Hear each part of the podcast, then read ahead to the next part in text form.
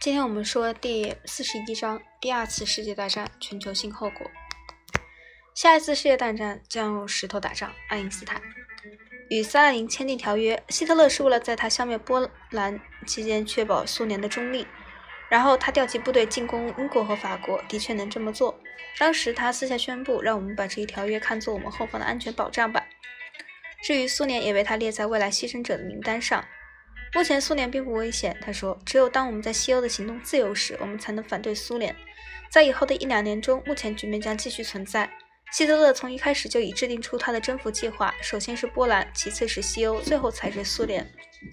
他按照这一计划行事，由此决定了第二次世界大战的进程，直到苏联和西欧变得足够强大，将主动权夺取过来。第二次世界大战同第一次世界大战一样，开始时是东欧少数民族议题引发的欧洲冲突。在最初的两年中，诸战役只有只在欧洲战场上进行。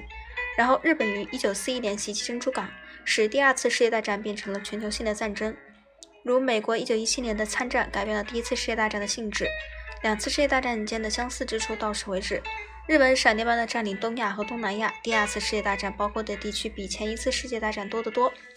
此外，两次大战在运用的战略和武器上也根本不同。在第一次世界大战中，以战壕和机枪群为基础的防守被证明优于进攻；在第二次世界大战中，以坦克和飞机为基础的进攻被证明强于防守。这一点解释了第二次世界大战战线所具有的极大的流动性的特点。整个的国家乃至整块整块的大陆来回易主，这与1914年至1918年间西部战线流血的僵持局面形成了鲜明对照。下一节我们会讲到第一节战争的欧洲阶段对波兰的瓜分，我们下次见。